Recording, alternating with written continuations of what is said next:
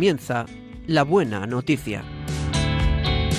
Un programa que hoy presenta el movimiento de los focolares.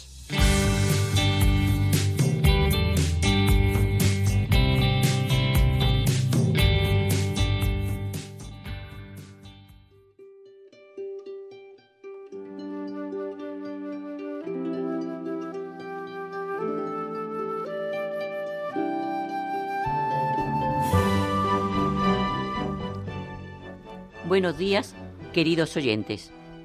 Con la lectura de mañana comenzamos junto a ustedes este tiempo de la cuaresma. Es un tiempo de escucha, sobre todo de la palabra de Dios, de conversión, de preparación, de reconciliación con Dios y con los hermanos, de recurrir con más frecuencia a las armas de la penitencia cristiana, la oración, el ayuno y la limosna. Hoy participaremos junto a ustedes en este programa. Santos García, buenos días Santos. Hola, buenos días María José y buenos días a todos los oyentes de Radio María. Hoy en las lecturas del primer domingo de Cuaresma escucharemos la narración de las tentaciones de Jesús, ya que la Cuaresma se basa en los 40 días y 40 noches en que, llevado por el Espíritu al desierto, Jesús fue tentado por el diablo. Yo soy María José Borrego contrasta con la obediencia de Jesús a la voluntad de Dios la desobediencia de Adán y Eva en el paraíso, cuando quisieron ponerse por encima de Dios. Pero si por Abraham y Eva entró en el mundo el pecado y la muerte, por la obediencia de un solo hombre, Jesucristo, podemos decir con el apóstol Pablo que donde abundó el pecado, sobreabundó la gracia. Saludamos también a la técnico del sonido Marta, que nos acompaña en este programa. Y saludamos y agradecemos muy especialmente a quienes hoy nos donarán sus testimonios. Sí, la Iglesia ha conservado el rito de la ceniza del miércoles pasado como signo de la actitud del corazón penitente que cada bautizado está llamado a asumir en el camino de la cuaresma. Este gesto tiene un significado interior que abre a la mayor conversión y al esfuerzo de la renovación pascual. Y hoy la palabra de vida de este mes nos hablará de un encuentro particular también en el ámbito del desierto. Son unas palabras pronunciadas por Agar, la esclava de Sara entregada como mujer a Abraham, porque aquella no podía tener hijos y asegurar así una descendencia.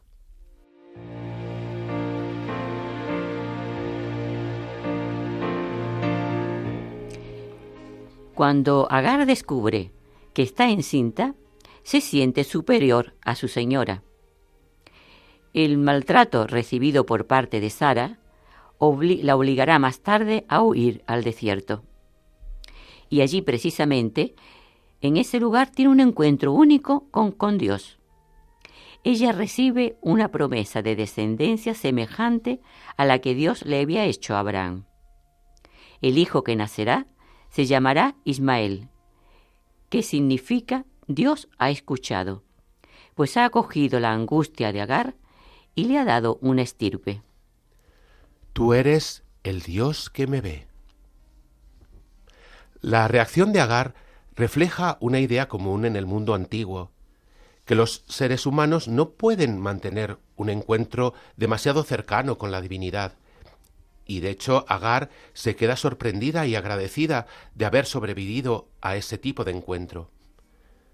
Experimenta el amor de Dios precisamente en el desierto. Allí siente su presencia y se siente amada por un Dios que la ha visto en su situación de dolor, un Dios que se preocupa por sus criaturas y las envuelve con su amor.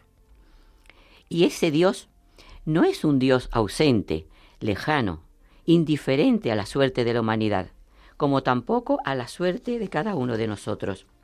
Así lo experimentamos muchas veces. Él está conmigo, sabe todo de mí y comparte cada pensamiento, cada alegría o deseo mío. Lleva conmigo cada preocupación y cada prueba de mi vida. Así es, y esta palabra de vida reaviva una certeza que nos conforta. Nunca estamos solos en nuestro camino. Dios está ahí y nos ama. Y a veces, como, Agar, nos podemos sentir extranjeros en esta tierra o podemos buscar modos de huir de situaciones que nos parecen duras o dolorosas. Tú eres el Dios que me ve. Pero hemos de estar seguros de la presencia de Dios y de nuestra relación con Él, que nos hace libres, nos sosiega y nos permite empezar siempre de nuevo. Así ha sido para una para un amigo que vivió solo durante la pandemia. Nos cuenta. Sí, nos decía. Desde el inicio del confinamiento me encuentro solo en casa. No tengo físicamente cerca a nadie con quien poder compartir esta experiencia y procuro ocupar el día como puedo. Con el pasar de los días me siento cada vez más desanimado. Por la noche me cuesta mucho dormir y me parece que no podré salir nunca de esta pesadilla. Pero aún así siento cada vez más fuerte que debo encomendarme completamente a Dios y creer en su amor. No tengo ya dudas de su presencia, que me acompaña y me reconforta en estos meses de soledad. Y también me llegan pequeñas señales providenciales que hacen comprender que no estoy solo. Como una vez en el que estaba festejando el cumpleaños de un amigo online y en ese momento me llegó un trozo de tarta de parte de un vecino. Tú eres el Dios que me ve. Así Protegidos por la presencia de Dios, también nosotros podemos ser mensajeros de su amor. Estamos llamados a ver las necesidades de los demás, a socorrer a nuestros hermanos en sus particulares desiertos, a compartir alegrías y dolores. El esfuerzo consiste en mantener estos ojos abiertos a la humanidad, en la que estamos inmersos también nosotros. Podemos pararnos y mostrar nuestra cercanía a quienes están buscando un sentido y una respuesta a los muchos por qué de la vida. Familiares, amigos, conocidos, vecinos, compañeros de trabajo, personas con problemas económicos y quizás marginadas socialmente. Podemos recorrer y compartir esos momentos preciosos en los que hemos conocido el amor de Dios y hemos descubierto el sentido de nuestra vida. Podemos afrontar juntos las dificultades y descubrir en los desiertos por los que pasamos la presencia de Dios en nuestra historia, que nos, ayuda a proseguir en el camino con confianza.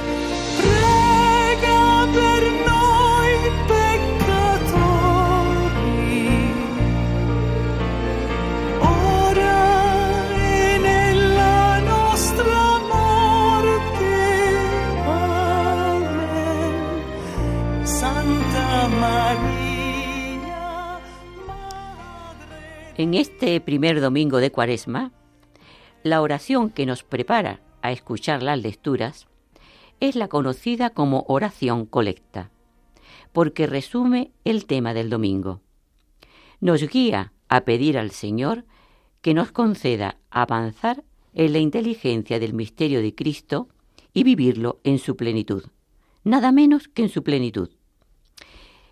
Es decir, entender más el misterio de Jesús y vivirlo, no solo un poquito, sino en plenitud. Quizás nosotros nos veamos incapaces de tal cosa, pero sabemos que al Dios que le hacemos esta petición es todopoderoso. Sí, y como hemos dicho al principio de este programa, en la primera lectura meditaremos el relato de la creación y el pecado de nuestros primeros padres. Como decíamos, contrasta la obediencia que pueden tener Jesús a María a la voluntad de Dios con la desobediencia de Adán y Eva en el paraíso, cuando quisieron constituir en criterio supremo del bien y del mal, y, por encima de Dios, claro. Y así, y así de este modo entró en el mundo el pecado y la muerte, pero por la obediencia de un solo hombre, Jesucristo, sobreabundó la gracia. Tengamos en cuenta que la tentación no se presenta, se nos presenta de un modo solapado. Contagia todo el ambiente que nos rodea. Nos impulsa a buscar siempre una justificación. Al final nos hace caer en el pecado, cerrándonos en una jaula de la cual es difícil salir. Para resistir a la tentación es necesario escuchar la palabra del Señor porque Él nos espera. Nos da siempre confianza y abre ante nosotros un nuevo horizonte.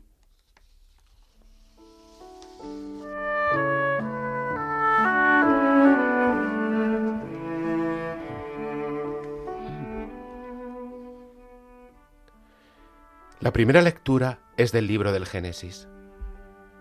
El Señor Dios modeló al hombre de arcilla del suelo sopló en su nariz un aliento de vida, y el hombre se convirtió en ser vivo. El Señor Dios plantó un jardín en Edén, hacia oriente, y colocó en él al hombre que había modelado. El Señor Dios hizo brotar del suelo toda clase de árboles hermosos de ver y buenos de comer. Además, el árbol de la vida, en mitad del jardín, y el árbol del conocimiento del bien y del mal. La serpiente era el más astuto de los animales del campo que el Señor Dios había hecho. Y dijo a la mujer, ¿Cómo es que os ha dicho Dios que no comáis de ningún árbol del jardín? La mujer respondió a la serpiente, Podemos comer los frutos de los árboles del jardín. Solamente del fruto del árbol que está en mitad del jardín nos ha dicho Dios, No comáis de él ni lo toquéis, bajo pena de muerte. La serpiente replicó a la mujer, No moriréis. Bien sabe Dios que cuando comáis de él, se os abrirán los ojos y seréis como Dios en el conocimiento del bien y del mal. La mujer vio que el árbol era apetitoso, atrayente y deseable, porque daba inteligencia. Tomó del fruto, comió y ofreció a su marido, el cual comió también. Entonces se les abrieron los ojos a los dos y se dieron cuenta de que estaban desnudos. Entrelazaron hojas de higuera y se las ciñeron. La tentación se justifica desde siempre, desde el pecado original, cuando Adán culpó a Eva por haberle convencido de comer del fruto prohibido. Y en este crecer, contagiar y justificarse, la tentación nos encierra en un ambiente desde el que no es fácil salir. Cada uno es tentado mm, por, propia, por sus propias pasiones, pero estas pasiones le atraen y le seducen. Luego las pasiones engendran, generan pecado, y el pecado, una vez cometido, genera la muerte. ¿Y de dónde viene la tentación? ¿Cómo actúa dentro de nosotros? El Papa Francisco nos lo explica con un texto de Santiago. El apóstol nos dice que no viene de Dios, sino de nuestras pasiones, de nuestras debilidades interiores, de las heridas que dejó en nosotros el pecado original. De ahí vienen las tentaciones. La primera lectura nos ha hablado del comienzo de un camino, un camino largo, de muchos siglos, que comenzó con la desobediencia de Adán y de Eva. En efecto, fueron engañados, fueron seducidos, fueron seducidos por Satanás. Seréis como Dios. En ellos prevalecieron el orgullo y la soberbia, en tal medida que cayeron en la tentación. Ocupar el sitio de Dios con soberbia suficiente. Es precisamente esa la actitud que sólo Satanás tiene totalmente en sí. Y aún así, Adán y Eva tenían también el mandato de Dios, que era el compromiso de trabajar y de dominar la tierra, y de ser fecundos. De hecho, Adán y Eva hicieron un pueblo, y de este camino tampoco lo hicieron solos, porque con ellos estaba el Señor, que ha acompañado a la humanidad a lo largo de un itinerario que e, efectivamente fue iniciado con una desobediencia, pero que acabó con una obediencia. El Concilio Vaticano II toma una hermosa frase de San Ireneo de León, que dice, El nudo que hizo Eva con su desobediencia, lo desató María con su obediencia. Salmo responsorial. Misericordia, Señor, hemos pecado. Misericordia, Dios mío, por tu bondad. Por tu inmensa compasión, borra mi culpa. Lava del todo mi delito, limpia mi pecado. Pues yo reconozco mi culpa. Tengo siempre presente mi pecado. Contra ti, contra ti solo pequé. Cometí la maldad en tu presencia. Oh Dios, crea en mí un corazón puro. Renuévame por dentro con espíritu firme no me, arrojes lejos de tu rostro, no me quites tu Santo Espíritu. Devuélveme la alegría de tu salvación, afiánzame con espíritu generoso. Señor, abrirás los labios y mi boca proclamará tu alabanza.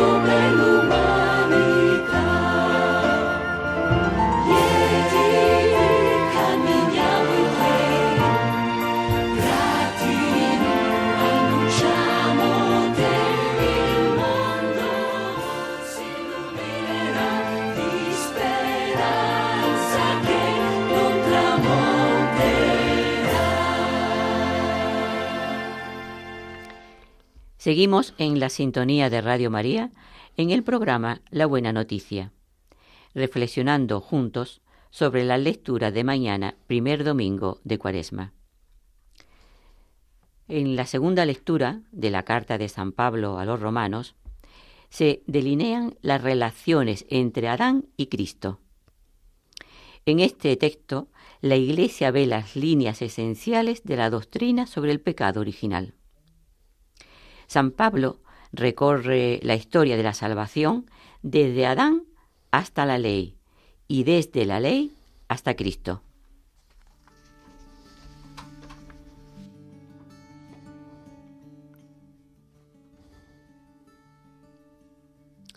La segunda lectura es de la carta de San Pablo a los romanos.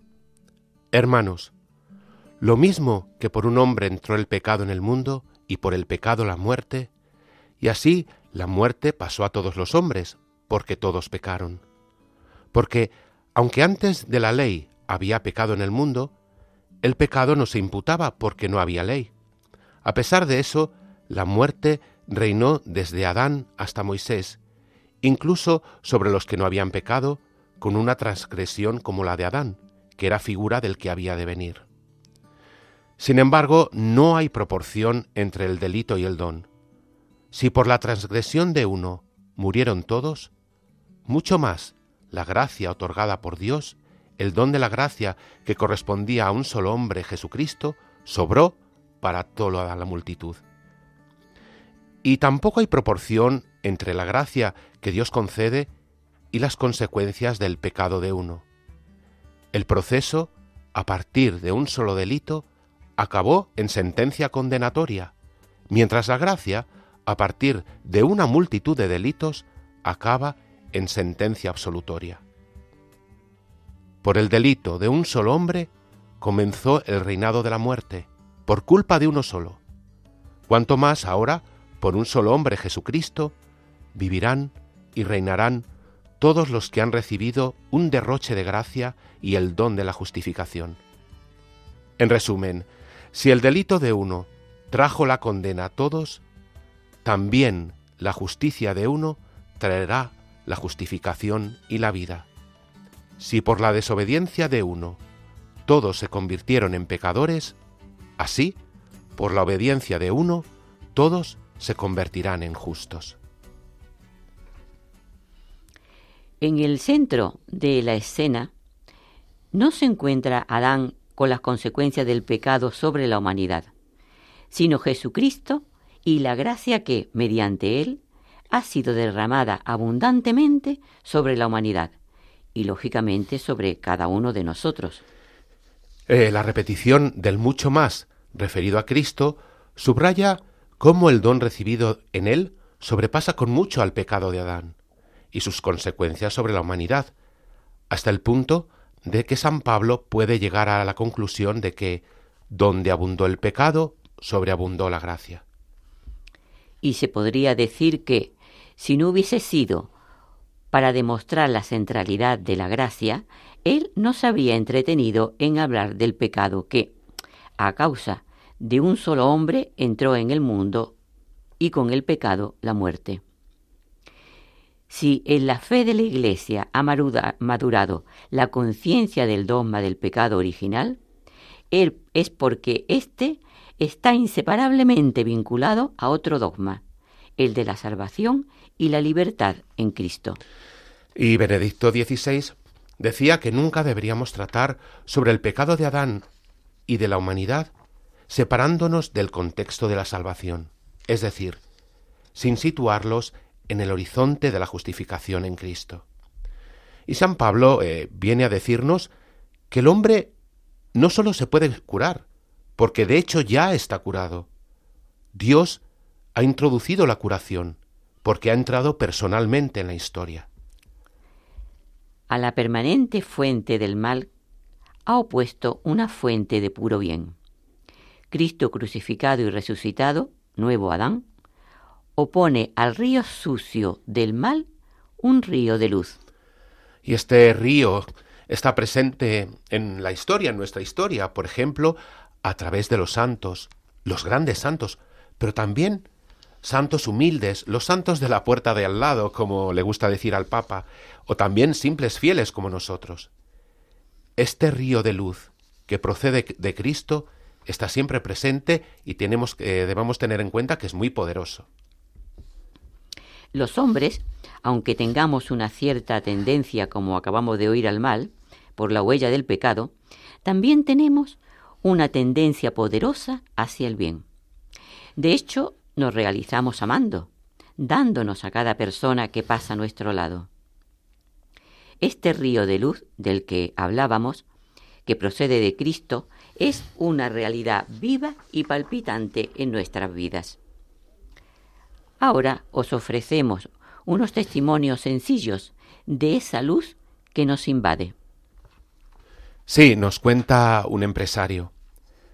A menudo trabajo muchas horas y también fines de semana, y cuando llego a casa siempre hay cosas por hacer, así que por lo general me inclino a hacer solo las cosas útiles en, vez, lugar de desperdiciar entre comillas el tiempo, por ejemplo, jugando con mis niños. Cuando me acuerdo que vivir el Evangelio significa también hacerme uno con los otros, me ayuda a dejar de lado mi apretada agenda con el fin de, pues, por ejemplo, jugar al ajedrez con mis hijos o ver una película de niños con ellos. Recientemente no teníamos ningún plan familiar para la tarde del sábado, por lo que yo en principio iba a ir a mi oficina para continuar mi tarea.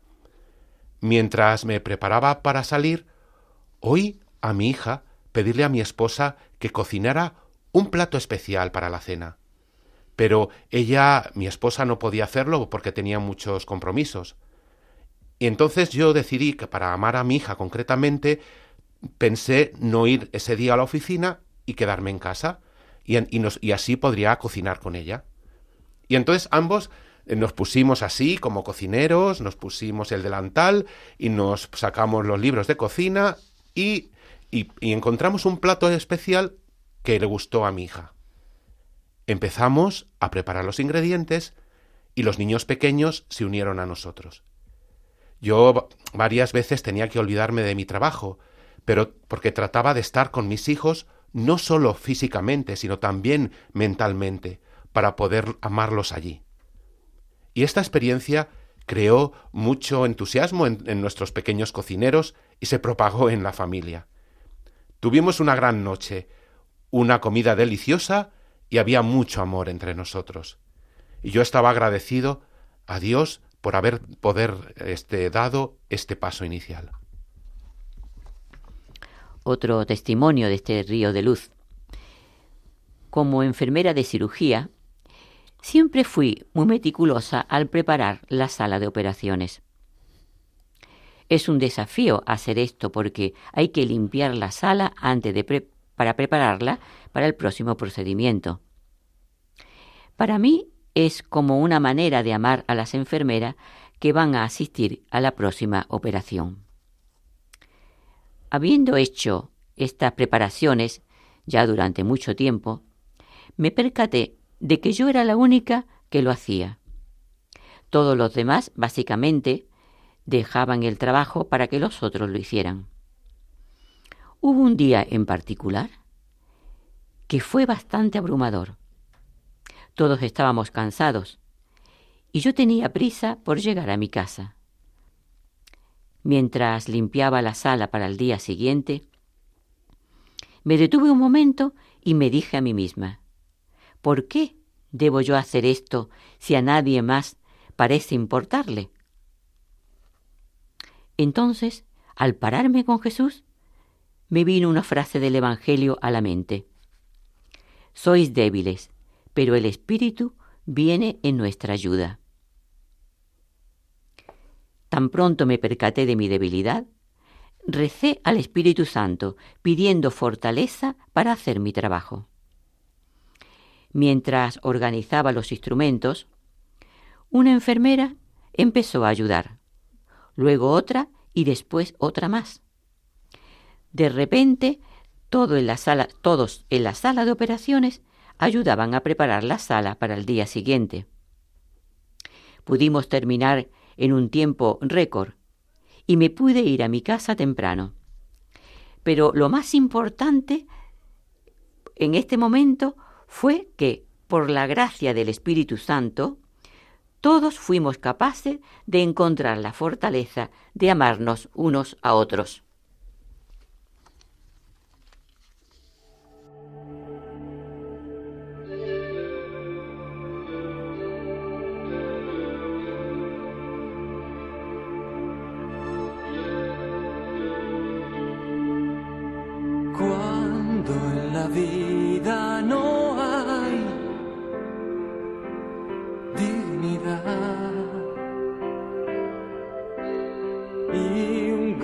Sordo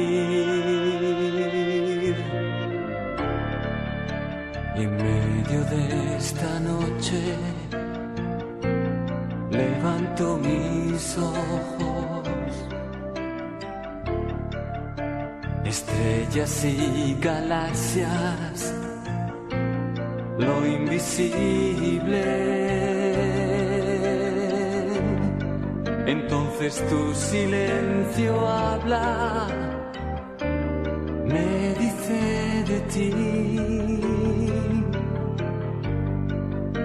y yo me quedo mudo, pero te buscaré.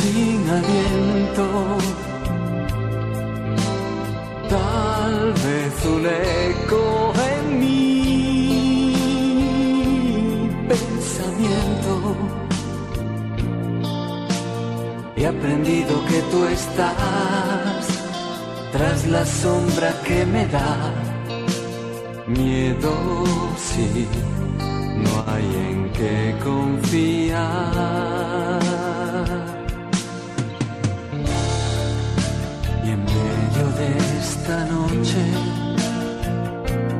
levanto mis ojos, estrellas y galaxias lo invisible. Entonces tu silencio habla, me dice de ti. Y yo me quedo mudo, pero te buscaré.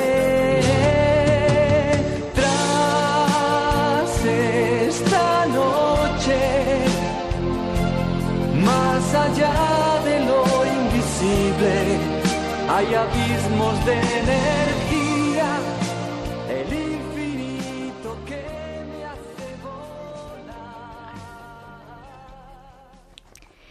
Continuamos en la sintonía de Radio María en el programa La Buena Noticia, reflexionando sobre la lectura de mañana, primer domingo de Cuaresma. Leemos en el Evangelio. Jesús fue llevado por el Espíritu al desierto para ser tentado por el diablo. y después de hacer ayuno durante cuarenta días y cuarenta noches, al final sintió hambre. Al igual que Moisés antes de recibir las tablas de la ley, o que Elías antes de encontrar al Señor en el monte Oret, Jesús, orando y ayunando, se preparó a su misión, cuyo inicio fue un duro enfrentamiento con el tentador.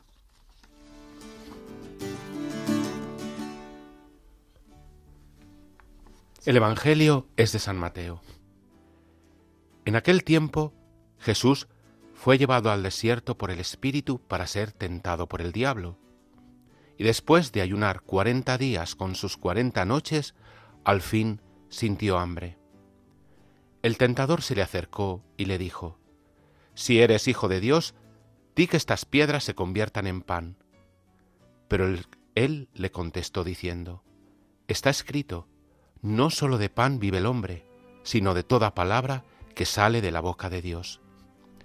Entonces el diablo lo lleva a la ciudad santa y lo pone en el alero del templo y le dice, Si eres hijo de Dios, tírate abajo, porque está escrito, encargará a los ángeles que cuiden de ti, y te sostendrán en sus manos para que tu pie no tropiece con la piedra. Jesús le dijo, También está escrito, no tentarás al Señor tu Dios. Después el diablo lo lleva a una montaña altísima y mostrándole todos los reinos del mundo y su gloria, le dijo, Todo esto te daré si, te postras y me adoras. Entonces le dijo Jesús, Vete, Satanás, porque está escrito, Al Señor tu Dios adorarás, y a Él solo darás culto. Entonces lo dejó el diablo, y se acercaron los ángeles y le servían. Jesús se va al desierto a orar como preparación para un momento de gran relevancia de cara a su misión mesiánica.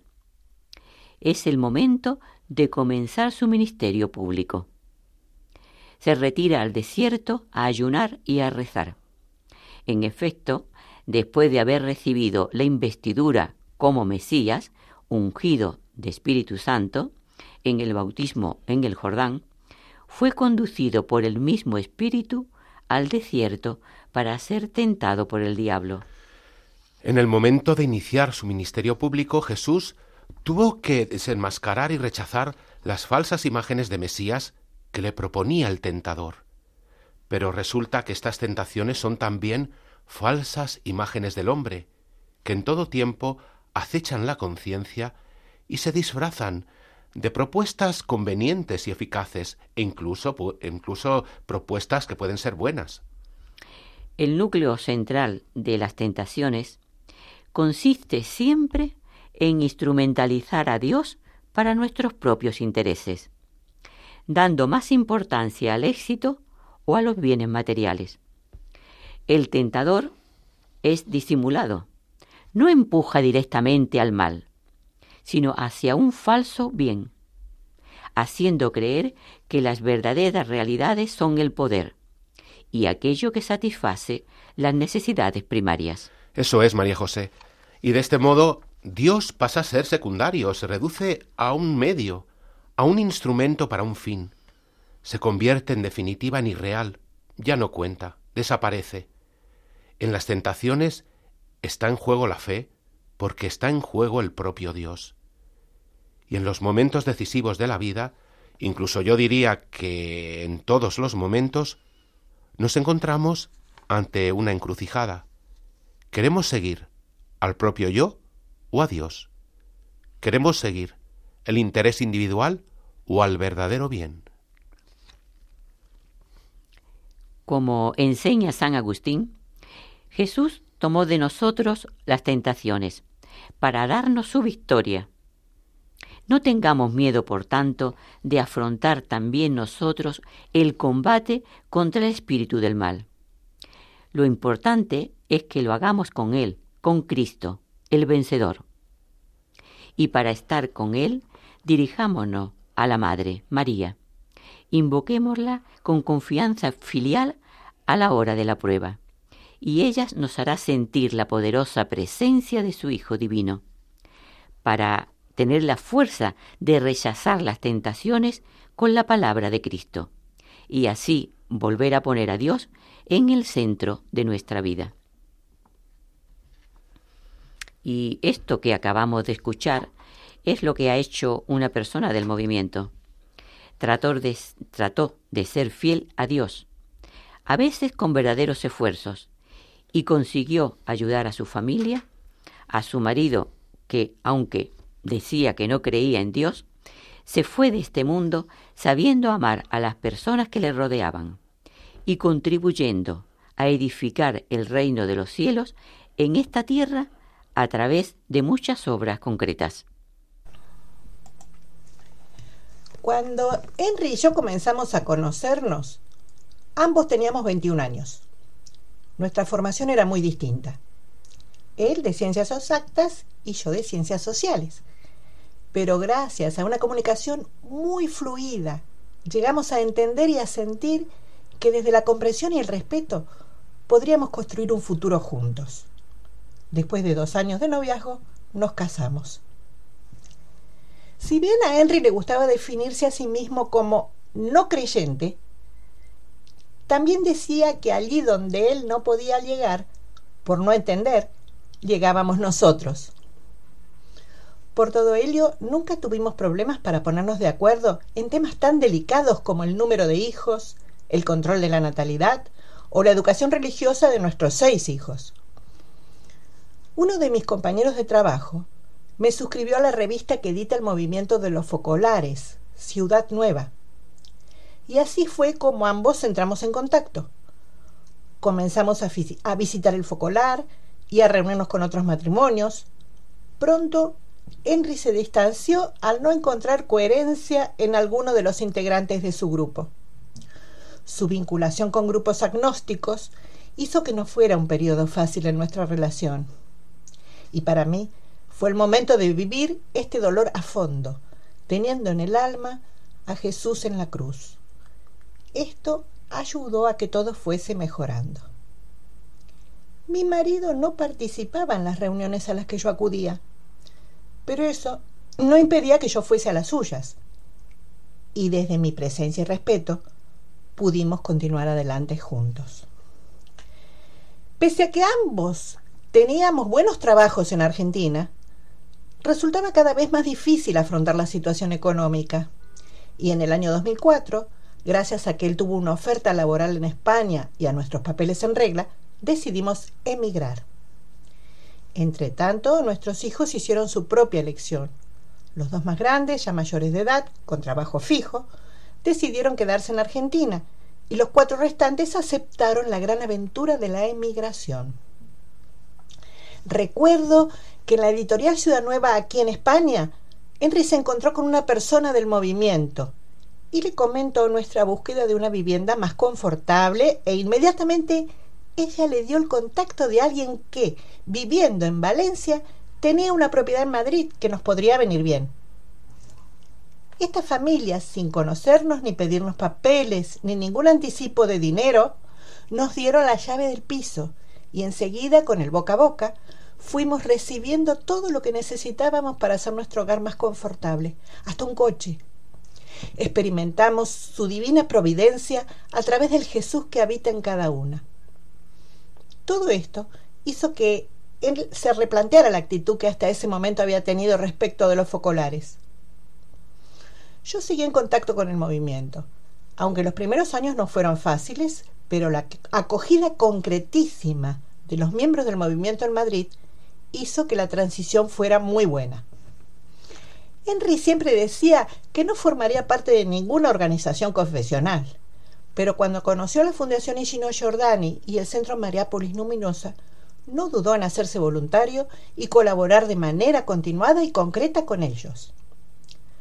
Al colaborar en la logística de algún encuentro de los que allí se realizan, comentaba que él sabía que Dios no existe, pero si existiera, este sería su lugar, para encontrar también a la gran familia humana.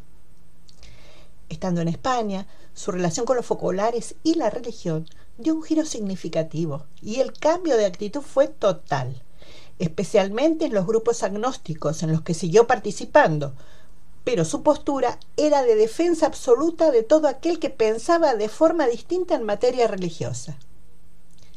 En todo este tiempo contó con mi acompañamiento y vinculación con las asociaciones de astronomía y ciencia que él frecuentaba y en las que intentábamos transmitir este clima de familia que respirábamos en los focolares. Henry nunca logró aceptar una fe religiosa, pero siempre se sintió muy cerca del movimiento de los focolares y colaboraba con entusiasmo en todo lo que le pedían. Por ejemplo, las Mariápolis eran para él una enorme experiencia de servicio concreto.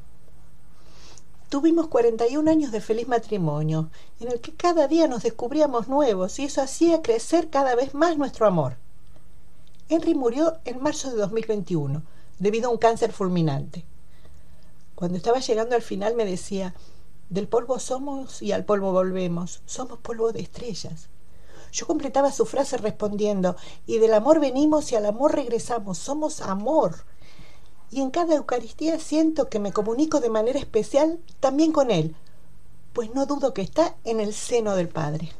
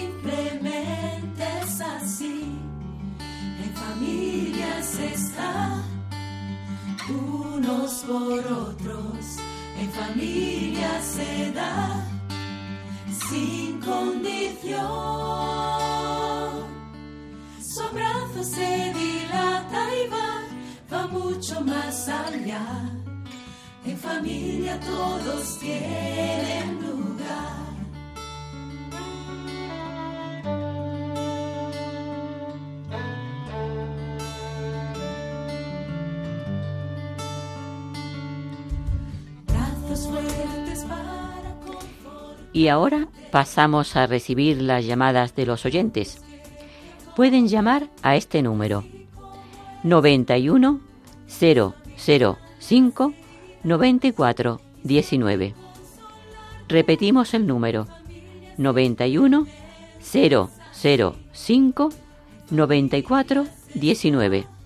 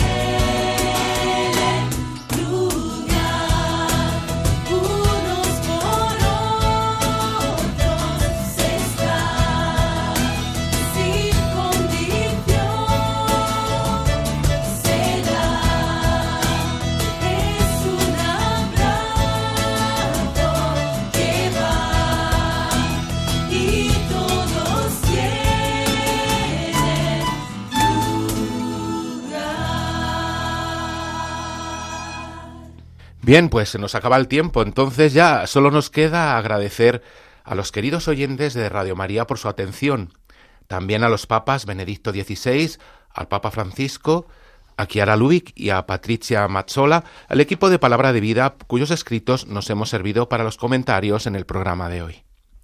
Pueden dejarnos sus impresiones, sus testimonios o sugerencias en nuestro email que es la buena noticia 3 arroba radiomaria.es.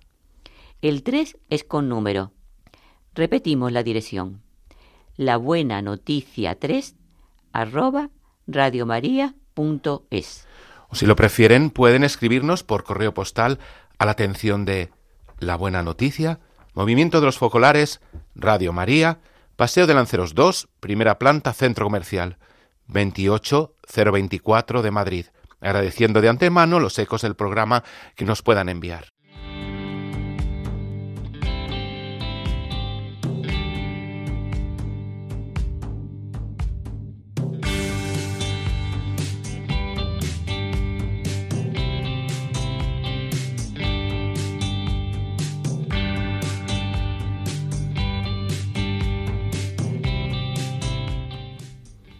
Les recordamos que este programa de la Buena Noticia es semanal. Ya estaremos con vosotros en otras ocasiones. El programa de hoy os hemos invitado en este programa a vivir la cuaresma como camino de conversión, con la fuerza de vivir la palabra de Dios, no con nuestras palabras, nuestras palabras no sirven, con la palabra de Dios esa sí tiene la fuerza de derrotar a Satanás y con él y podemos vencer las tentaciones. La palabra de Dios tiene la fuerza de ser siempre actual y eficaz. Con ella Cristo venció al pecado. ¿Nos acompañáis en esta cuaresma? Os dejamos este programa con este reto. Si desean escuchar los programas anteriores o este último, pueden acceder al podcast de la web de Radio María. Les invitamos a seguir ahora en su sintonía. Gracias por vuestra escucha y buen día a todos.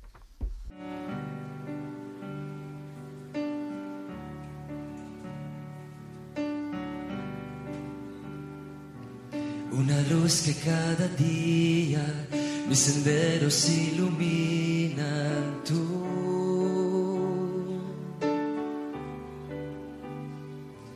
El aliento en mi camino y en la noche eres mi abrigo tú.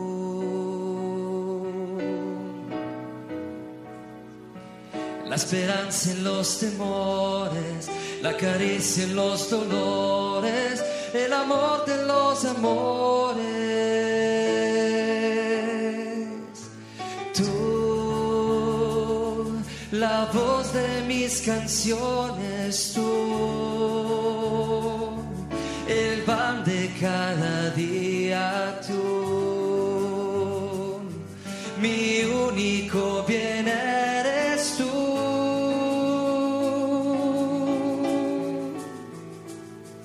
plenitud de la alegría, el Señor que da la vida, tú.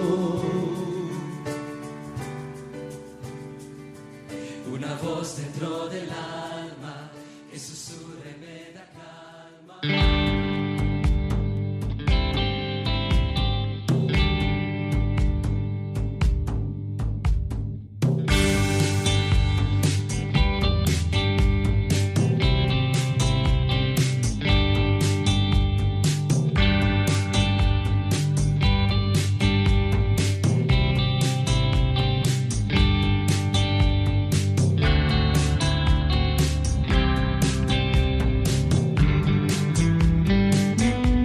Termina La Buena Noticia. Un programa que hoy ha presentado el movimiento de los focolares.